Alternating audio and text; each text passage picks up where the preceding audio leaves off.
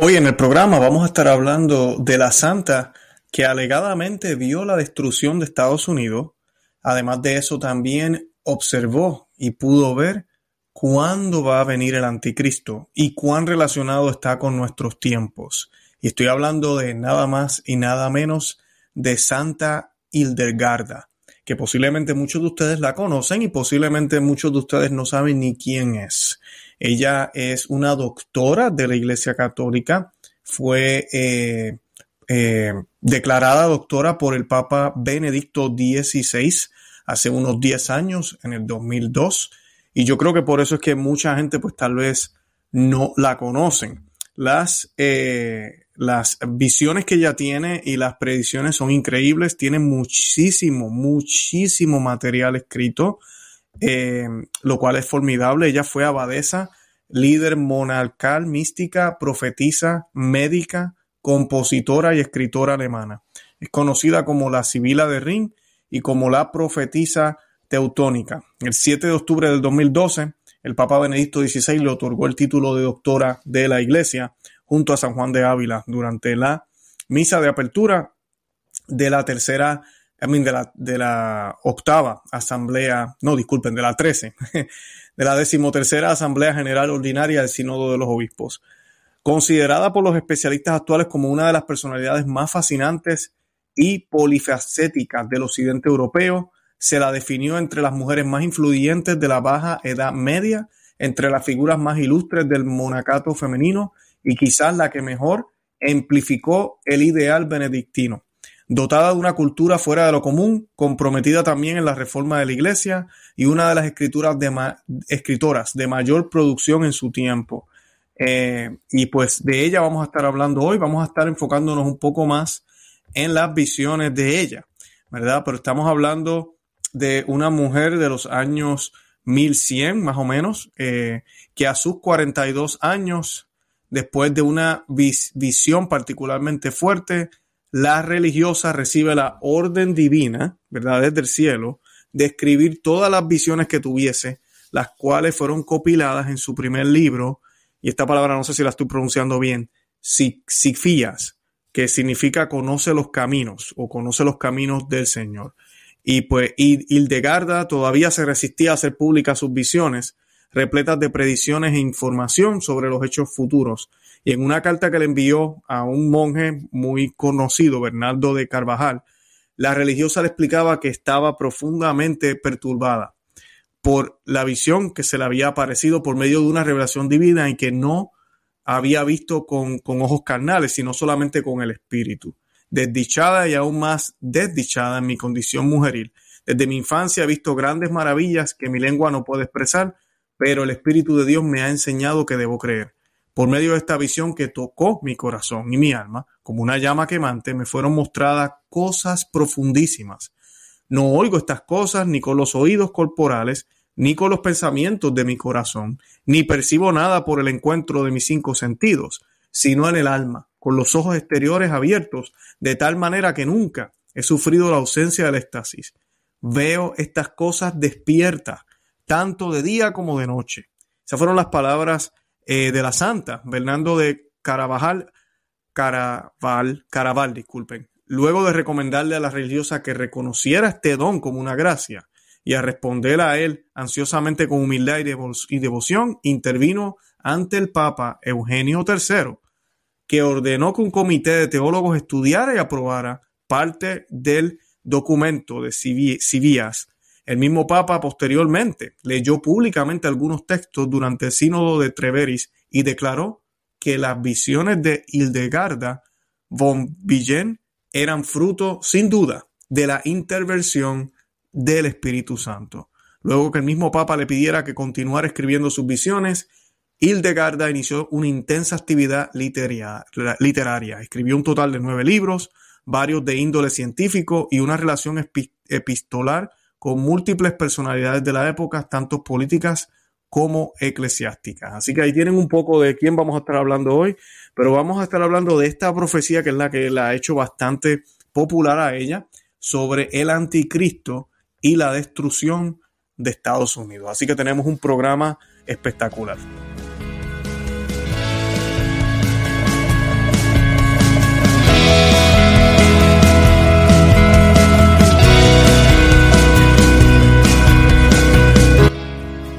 Bienvenidos a Conoce, Ama y Vive tu Fe. Este es el programa donde compartimos el Evangelio y profundizamos en las bellezas y riquezas de nuestra fe católica. Les habla su amigo y hermano Luis Román y quisiera recordarles que no podemos amar lo que no conocemos y que solo vivimos lo que amamos. Y en el día de hoy vamos a estar hablando de esta santa doctora de la iglesia que sé que, como dije ya en la introducción, muchos no conocíamos, tal vez usted nunca había escuchado de ella. Eh, fue eh, eh, elevada a doctora de la iglesia por el Papa Benedicto XVI hace poco, hace 10 años nada más. Así que pues muchos sé que no sabemos que no la conocemos y pues hoy vamos a aprender un poco de ella, pero lo más impresionante es que estas profecías son muy muy relacionadas a lo que está sucediendo en el día de hoy, en estos días, con todo esto de la guerra, con todo lo que estamos viviendo en la iglesia, con todo lo que está pasando en el mundo. Así que creo que, nos va a dar un poco de luz de lo que podemos esperar y como yo he dicho ya varias veces, primero que nada aquí en este canal Luis Román no comparte nada que no esté aprobado por la iglesia, que no sea permitido por la iglesia. Cualquier cosa que esté en duda o haya sido condenada por la iglesia, Luis Román no se lo va a compartir aquí a ustedes. Eso siempre se los he prometido. Y además de eso, siempre me gusta aclarar que pues tenemos en la Iglesia Católica y en, la creencia cristiana, porque San Pablo hablaba de las profecías y decía que no las rechazáramos, pero que las, las, tomáramos con cautela, ¿verdad? Y que, y que acogiéramos lo bueno de ellas. Eh, la Iglesia nos enseña que existe la revelación privada y la revelación pública. La pública es la que los apóstoles nos dieron, la que Jesús, eh, ¿verdad? El depósito de fe que Jesús le da a los apóstoles.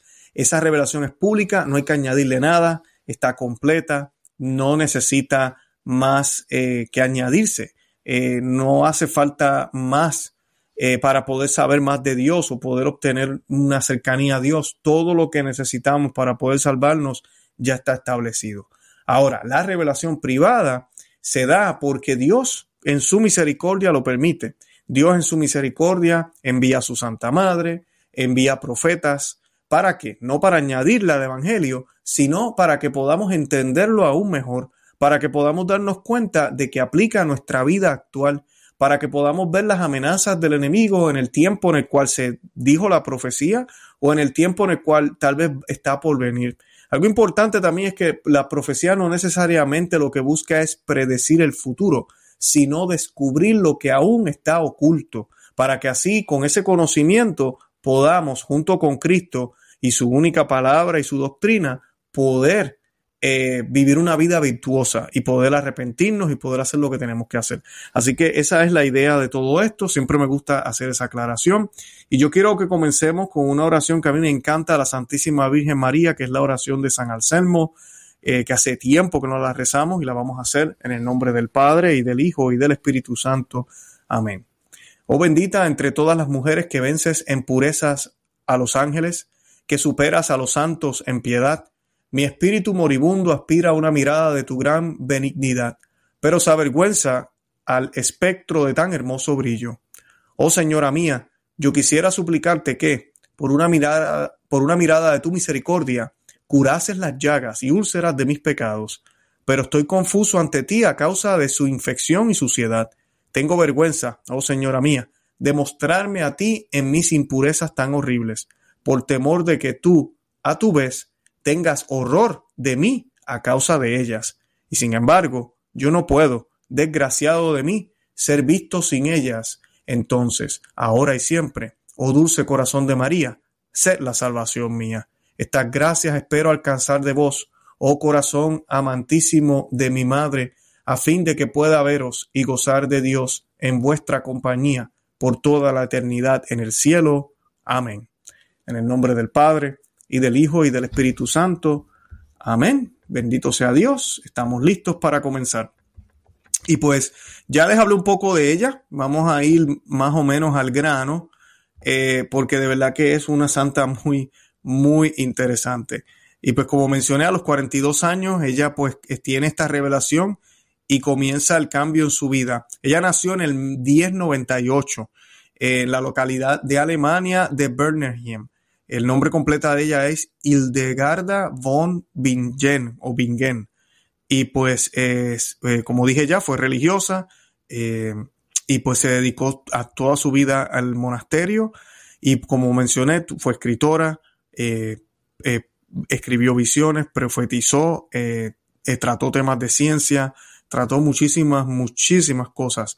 Y pues en sus profecías más conocidas, que es la que quiero hablar en el día de hoy, se cuenta el anuncio de la crisis política causada por la irrupción del protestantismo, que dividió políticamente a su país natal y ocasionó una dura persecución al clero. Acuérdense que ella es de Alemania, así que estamos hablando aquí de Martín Lutero. Ya hablé de 1100, eh, de los años 1100 es donde ella está, lo, eh, podemos localizarla a ella en la historia. Estamos hablando de 400 años antes. Y esto es lo que ella dijo. Dijo, vendrá el tiempo en que príncipes y pueblos rechacen la autoridad del Papa. Algunos países preferirán sus propios jerarcas religiosos al Papa. El imperio alemán será dividido. La propiedad de la iglesia será secularizada. Los sacerdotes serán perseguidos y los herejes predicarán su falsa doctrina sin ser molestados, lo que causará que los cristianos duden de su santa fe católica. Hacia el fin del mundo, la humanidad será purificada por sufrimientos, en especial el clero, al que se le robará sus propiedades, cuando el clero simplifique su modo de vida, las condiciones mejorarán. Y pues eh, definitivamente no tan solo está hablando de la revolución protestante que hubo dentro de la Iglesia Católica que comienza en Alemania, sino que también está hablando de la gran apostasía de las naciones, tema que también tocó eh, el santo John Henry Newman.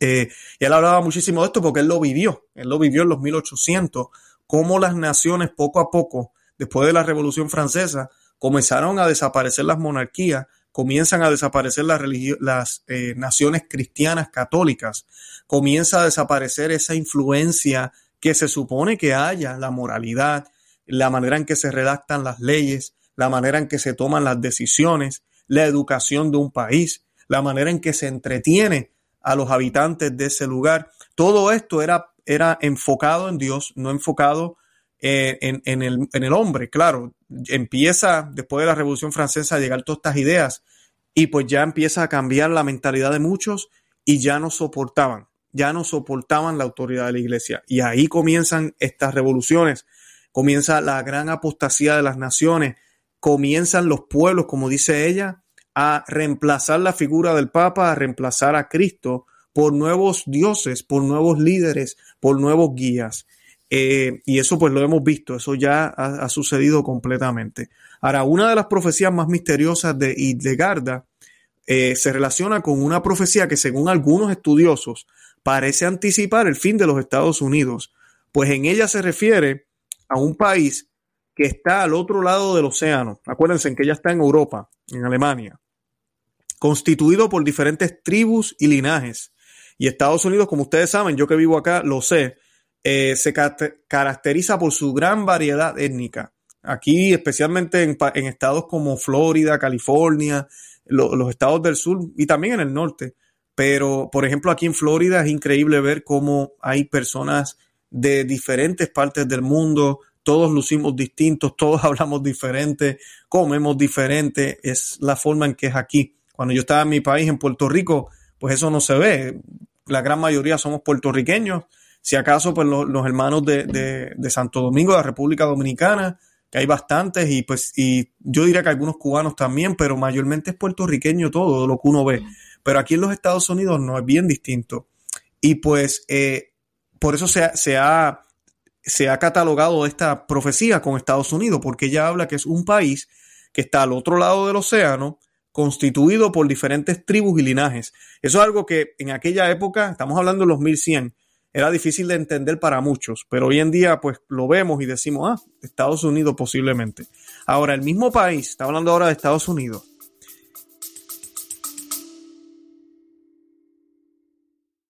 Hola, es Arelis. Gracias por escucharme. Bienvenida a mi podcast Mentalidad de Girasol. Este podcast es un viaje, un viaje que te va a ayudar a ti y que me va a ayudar a mí Espero crear una gran comunidad y espero que con mis vivencias y experiencias, mis desaciertos y aciertos y mi luz y oscuridad, yo pueda hacerte entender que no estás sola.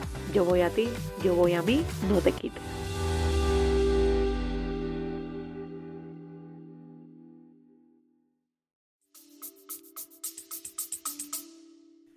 Perderá a sus, colonias por, en el este por culpa de un tigre y un león. Y pues esto siempre se ha asociado con China y Rusia probablemente. Y ustedes saben ya, es increíble cómo viendo esta profecía vemos la influencia que tiene China. Ahorita mismo con toda esta crisis sanitaria, el único país que salió ganando durante toda esa época fue China. Eh, China tiene influencias en todo en el mundo ahorita mismo y es de la élite mundial el, el país comunista más grande que existe ahorita mismo. Porque quien domina en China es el Partido Comunista. Aunque digan que es distinta al tipo de comunismo que lleven, y sí lo será en cierto sentido, pero sigue siendo comunista. Yo he tocado y he hablado de las noticias que han salido eh, o han sido publicadas de cómo la Iglesia Católica, por ejemplo, ahorita mismo está sufriendo muchísimo debido al pacto que se hizo entre Roma y China. Se permite al gobierno comunista de China poder escoger a los líderes de la Iglesia Católica ahora. Y pues eso ha traído muchísimos, muchísimos problemas. Ha sido denunciado por el, el ya retirado, no retirado, sigue siendo cardenal, ¿verdad? Cardenal Zen, y por otros, de que la iglesia que estaba eh, eh, hecha o, vamos a decir creada por el gobierno, ahora es la iglesia que, que ¿verdad? Esos jerarcas son los que dominan la, la, iglesia católica y los que realmente eran fieles a la doctrina de Cristo están siendo perseguidos. Hemos visto noticias, recientemente le han prohibido a la Iglesia Católica y también a grupos protestantes el poder utilizar la Internet para hacer eventos religiosos, para poder predicar el, el Evangelio.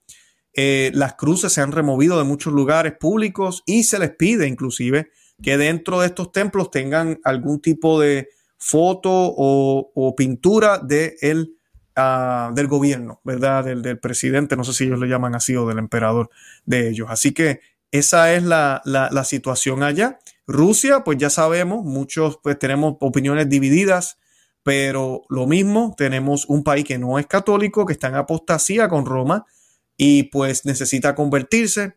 Sabemos los errores que han salido de allá, sabemos que hay una, unas profecías también relacionadas con Rusia y ese papel profético que va a tener, pero aquí se está hablando de una etapa, de un episodio. Acuérdense que las profecías no es que esta profecía es la que es y se acabó, no, esto es un, parte de la historia eh, eh, que es bastante extensa. Y va a haber una guerra que va a hacer muy mal a Estados Unidos, no sabemos cómo va a perder ellos esa guerra económicamente, financieramente, que el Señor nos libre con una varias bombas, no sabemos qué vaya a pasar, pero sí sabemos que va a haber un conflicto, según la Santa, entre estos dos, ¿verdad? El tigre y el león.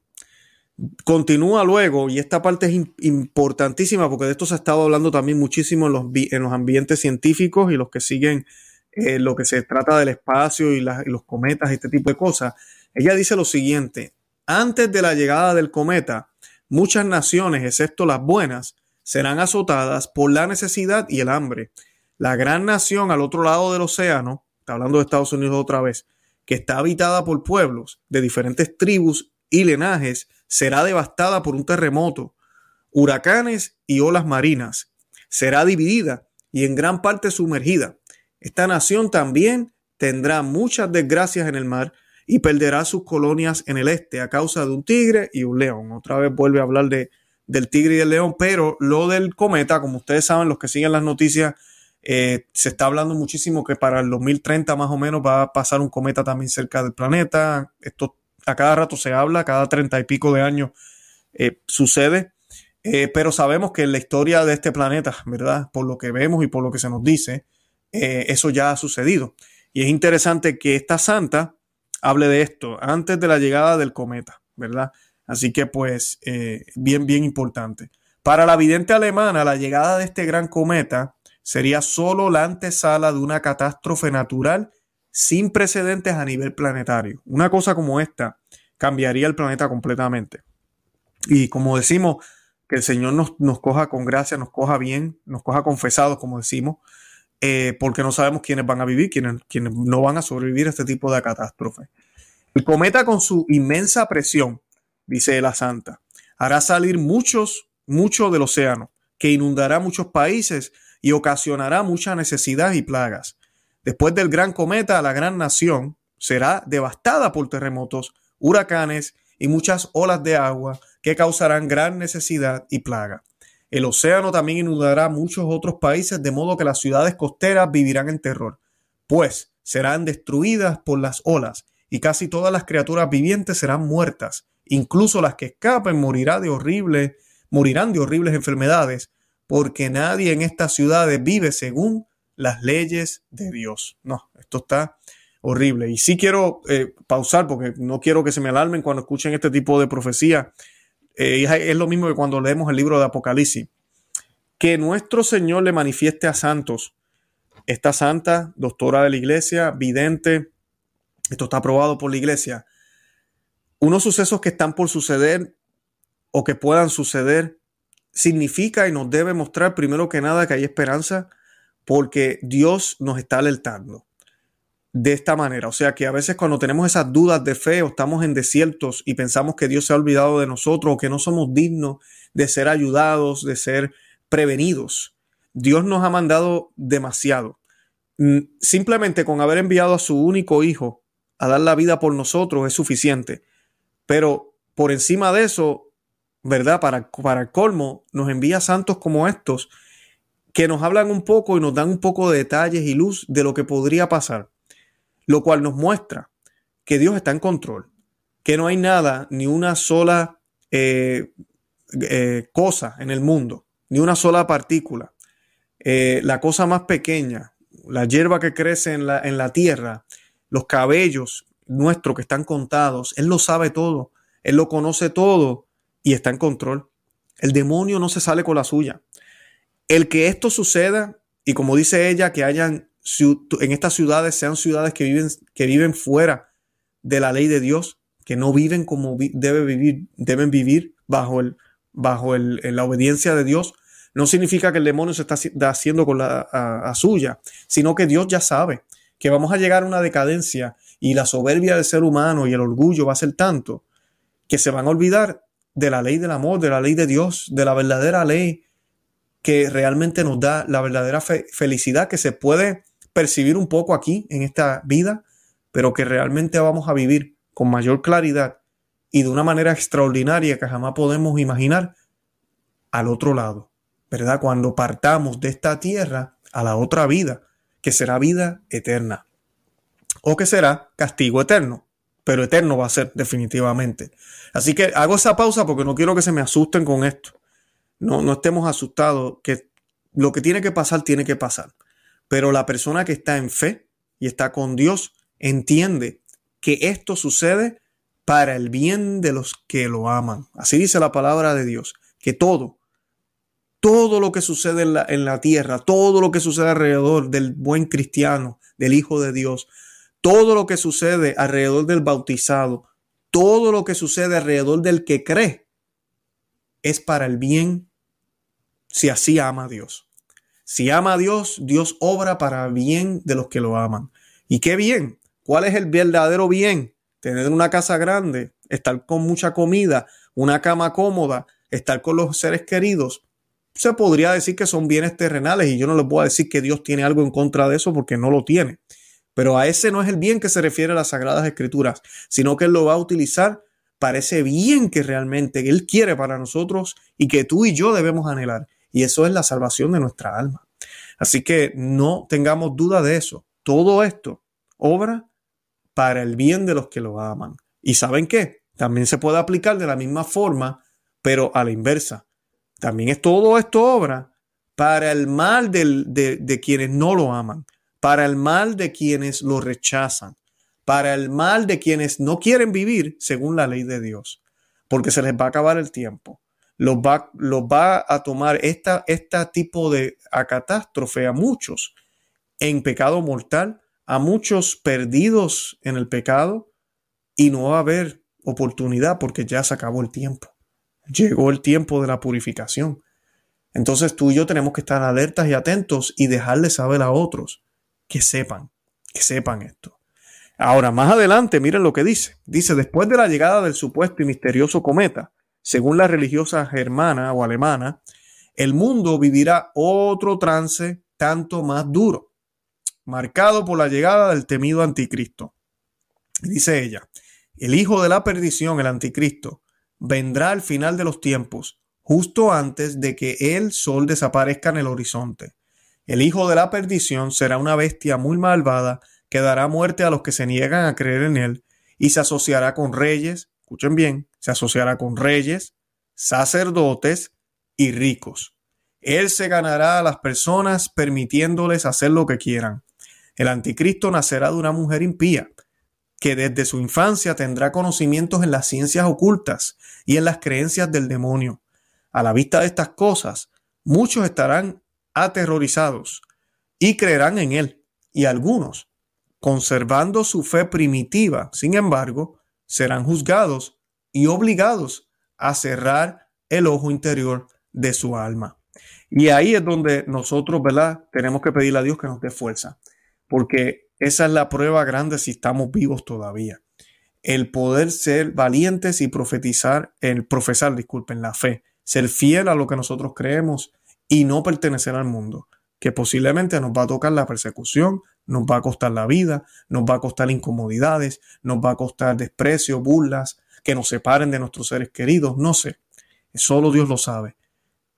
El Señor mismo dice, no se preocupen, que cuando los tomen a las cortes, los lleven y les hagan preguntas, el, defensor, el, el abogado, el paráclito, vendrá y les dará palabras. Eso dice Jesús. Así que no tengamos duda de eso. Ahorita mismo uno piensa en esto y uno dice, no, yo salgo corriendo, no, yo no, yo no tengo la fuerza, ay Dios mío. Mantengámonos en gracia, que Él promete que el auxilio va a llegar en el momento cuando más sea necesario. Así que no tengamos duda de eso. Pero ella sí dice aquí, ¿verdad? Que serán juzgados y obligados a cerrar el ojo interior de su alma. Que nunca cerremos ese ojo. Que nunca cerremos ese ojo. Porque el día que lo cerremos, le estaremos diciendo no a todo lo sobrenatural. Estaremos apostatando. Y no queremos llegar a ese punto. Un tema que yo quería tocar también, rapidito, es que ella tiene, y esto a mí me parece interesante, ella divide cinco épocas feroces eh, en términos de la historia. Y estas cinco épocas, ¿verdad? Ella las divide y son como van hacia, hacia, el, hacia, el, al final de los tiempos. Y pues de las primeras de estas, ¿verdad? La primera de esas cinco épocas feroces del gobierno temporal, ella la llama, es como un perro. Ella utiliza cinco. Una es un perro, ardiente, otro es un león amarillo, y les estoy mostrando aquí la foto. La tercera es el caballo pálido, la cuarta es como un gran cerdo negro, y finalmente la última época es como un lobo gris. Y pues les explico aquí qué dice ella. Ella dice que cinco épocas feroces de gobierno temporal. Esa es la primera, como las llama. Es como un perro ardiente, pero no ardiente, porque esa era producirá personas con un temperamento penetrante que parecen ardientes en su propia estimación, pero no ardan con la justicia de Dios. La segunda época está simbolizada por el león amarillo, porque en esta era resistirán los pueblos marciales que instigarán muchas guerras, pero pensando en la justicia de Dios en ellos, porque estos reinos comenzarán a debilitarse y cansarse como muestra el color amarillo.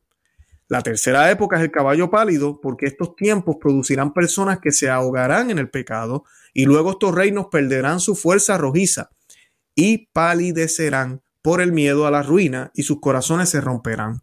La cuarta época es como un gran cerdo negro, porque esta época tendrá líderes que se, se ennegrezcan con la miseria y se revuelquen en el barro de la impureza. Infringirán la ley divina por la fornicación y otros males, y harán complot para divergir de la santidad de los mandamientos de Dios. Muchos expertos piensan que nosotros estamos en esa, en esta época, la del cerdo negro. Voy a leerlo otra vez, porque esta época tendrá líderes que se, eh, se van a ennegrecer con la miseria y se van a revolcar básicamente en el barro de la impureza. Infringirán la ley divina por la fornicación y otros males, y harán complot para divergir de la santidad de los mandamientos de Dios. Finalmente, la última época es como un lobo gris. Para aquellos tiempos habrá personas que se saqueen entre sí, robando a los poderosos y a los afortunados. Y en estos conflictos se mostrarán ni negros ni blancos, sino grises en su astucia, y se dividirán y conquistarán a los gobernantes de sus reinos, y entonces llegará el momento en que muchos serán atrapados, y el error de los errores se elevará del infierno al cielo, y luego los hijos de la luz ser presionados en, en lagar del martirio. No negarán al Hijo de Dios, sino que rechazarán al Hijo de la perdición, que intenta hacer su voluntad o las artes del diablo. Eh, la profecía se vuelve más interesante desde la boca de cada una de las primeras cuatro bestias. Una cuerda negra, y miren el dibujo, se extiende hasta uno de los picos de la montaña, que simboliza el poder del deseo carnal.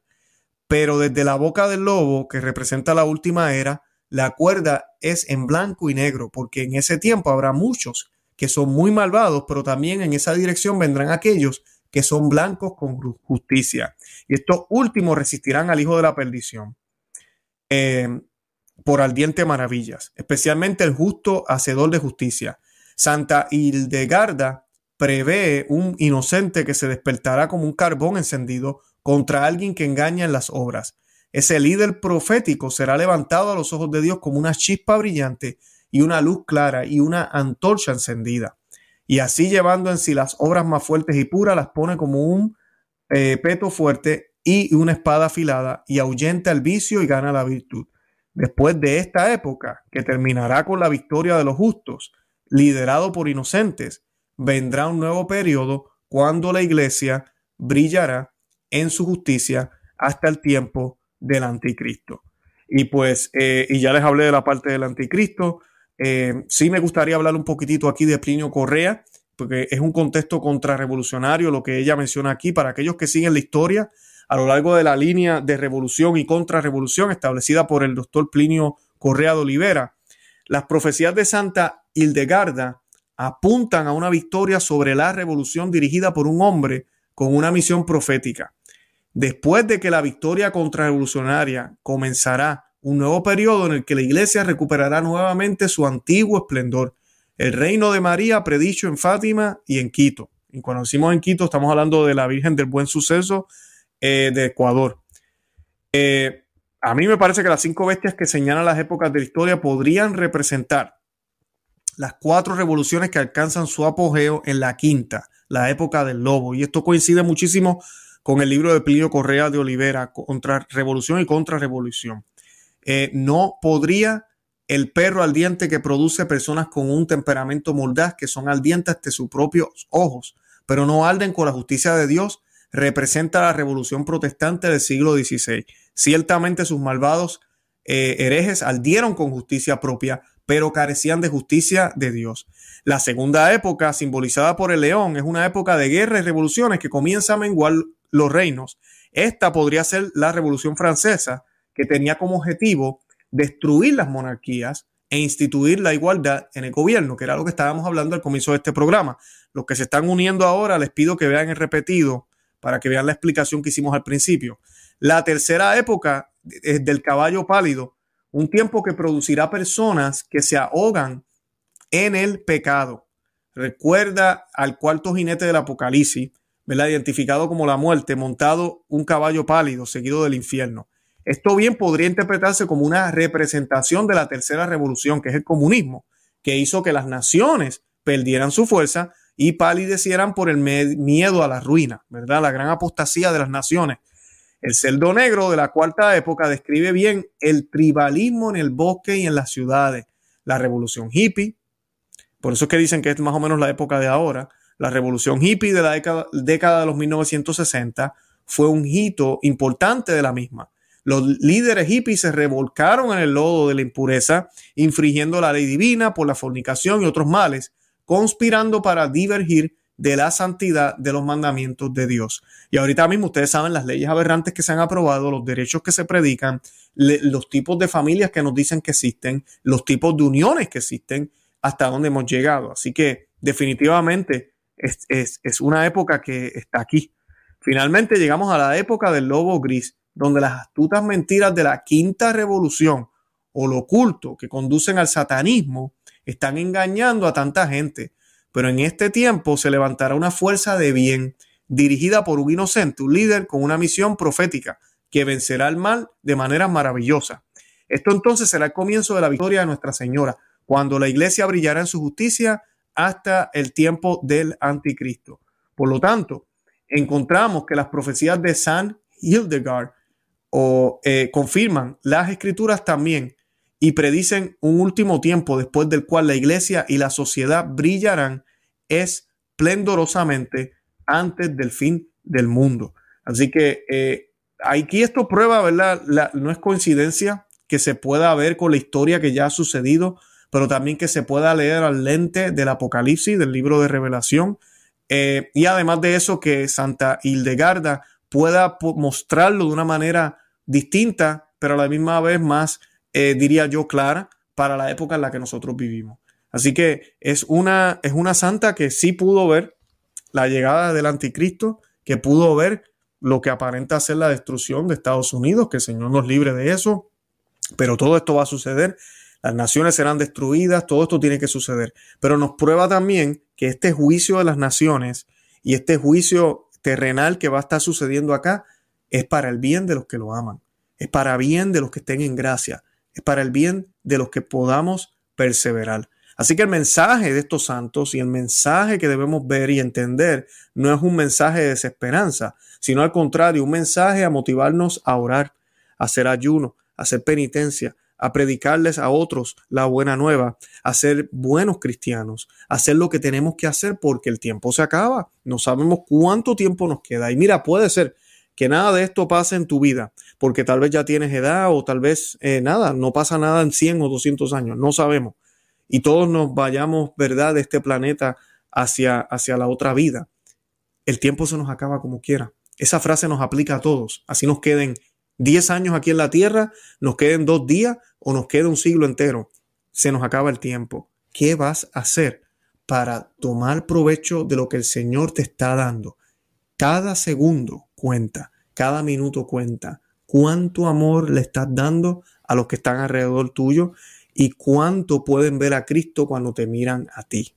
No es fácil, no estoy diciendo que lo es, pero cuánto estamos haciendo para hacer ese trabajo, para vivir a imitación de Cristo. A eso estamos llamados, a ser otros Cristos vivos. Bueno, yo los invito a que se suscriban aquí al canal, a conoce, ama y vive tu fe.com. Ese es el blog donde pues, pueden encontrar información escrita y también pues, pueden recibir las notificaciones de nuestros programas. Hablando de notificaciones, les invito a que se vayan a Telegram. Los que tienen Telegram, quiero que sepan que ya estamos ahí, pero si usted no tiene Telegram, descárguelo. Muchos de ustedes aquí en YouTube me han dicho que a veces no reciben las notificaciones, no se enteran cuando tenemos un programa nuevo.